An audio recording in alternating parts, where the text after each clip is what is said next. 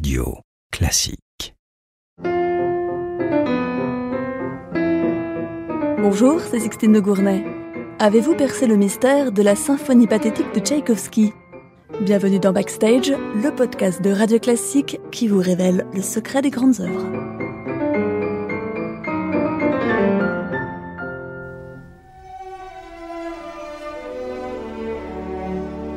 Tchaïkovski compose sa sixième et dernière symphonie en 1893. Au mois de février, il annonce dans une lettre à son neveu qu'il a l'idée d'une symphonie à programme. Elle ne respectera pas la forme traditionnelle de la symphonie, mais sera innovante par ses dimensions et par le caractère de son final.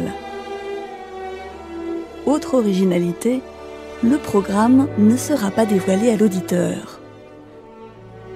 Tchaïkovski signale seulement que ce programme est plein d'émotions subjectives et qu'il a beaucoup pleuré en y pensant.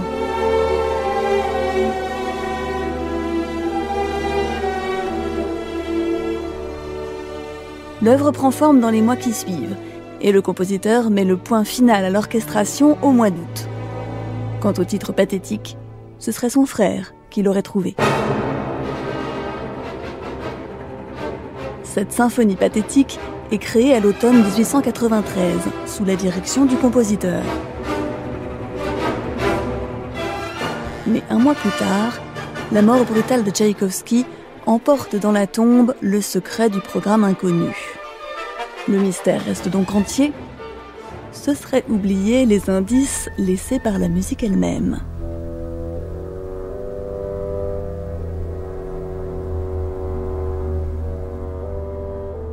L'atmosphère globalement funèbre a d'abord fait penser que le compositeur avait écrit son propre requiem.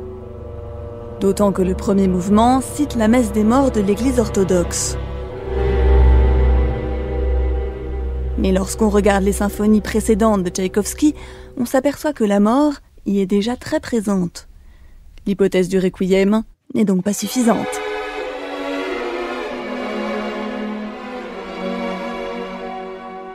Un autre indice est le final de l'œuvre, qui cette fois distingue complètement la pathétique des autres symphonies de Tchaïkovski.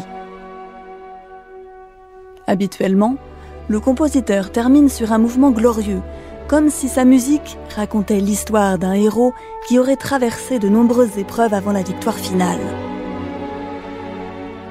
Ce modèle narratif positif est un héritage de Beethoven. D'autres compositeurs romantiques l'ont ensuite suivi, Schumann par exemple. Mais dans la pathétique, cela ne se passe pas du tout comme ça. Le final est au contraire un très long adagio dont la lenteur et la tristesse suggèrent la défaite irrémédiable du personnage principal.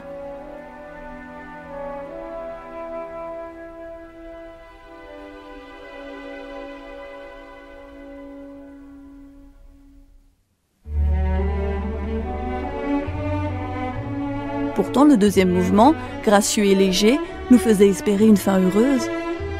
Ce mouvement, avec sa curieuse métrique à cinq temps, est une sorte de promenade ou de danse qui rappelle vaguement l'atmosphère du bal de la symphonie fantastique de Berlioz, où le héros rencontre l'être aimé.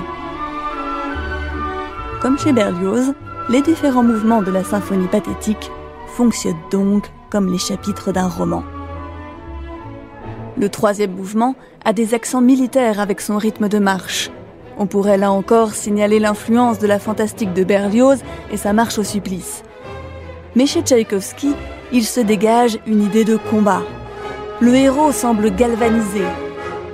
Mais cette bataille est-elle réelle ou n'existe-t-elle que dans son imagination à la vue d'uniformes militaires? Si le troisième mouvement est exalté, le premier mouvement est au contraire mélancolique. Tchaïkovski y alterne les passages lyriques et dramatiques, comme si le héros tantôt contemplait un être aimé, tantôt se débattait contre une force inéluctable qui le dépasse. Et c'est ici sans doute que se trouve l'idée directrice de la symphonie pathétique. C'est le destin. Les Grecs de l'Antiquité avait déjà identifié le destin comme une force broyant la vie humaine et le nommait Fatum.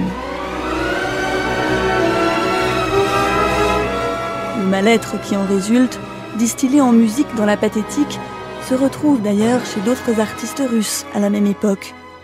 En peinture, mais aussi en littérature, notamment chez Dostoïevski.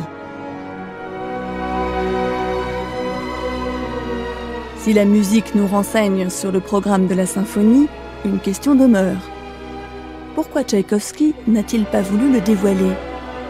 Berlioz, lui, avait écrit et distribué le sien aux spectateurs lors de la création de la symphonie fantastique en 1830.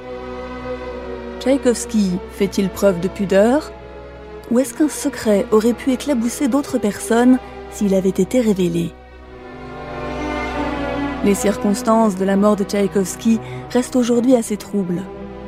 Si on a longtemps prétendu qu'il était mort accidentellement du choléra, la thèse du suicide après un conseil de famille pour le moins houleux est souvent privilégiée aujourd'hui.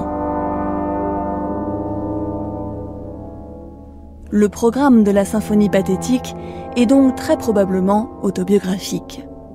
Il raconte les émotions de Tchaïkovski, qui aspire au bonheur, mais se voit toujours rattrapé par la fatalité.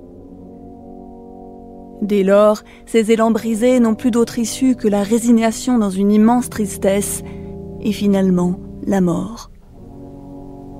La symphonie se termine par des élans nostalgiques des cordes avant de retomber dans l'extrême grave là où elle avait commencé.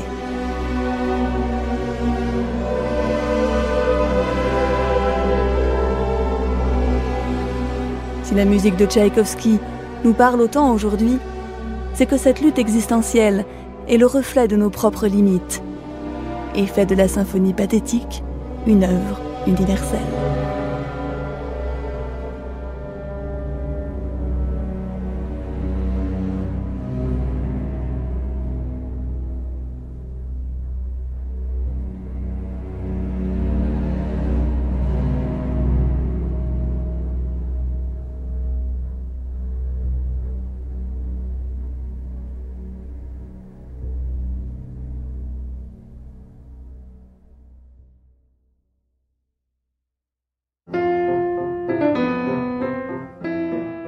Backstage est un podcast de Radio Classique.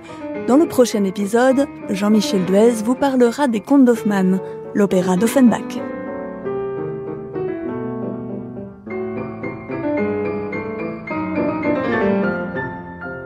Radio Classique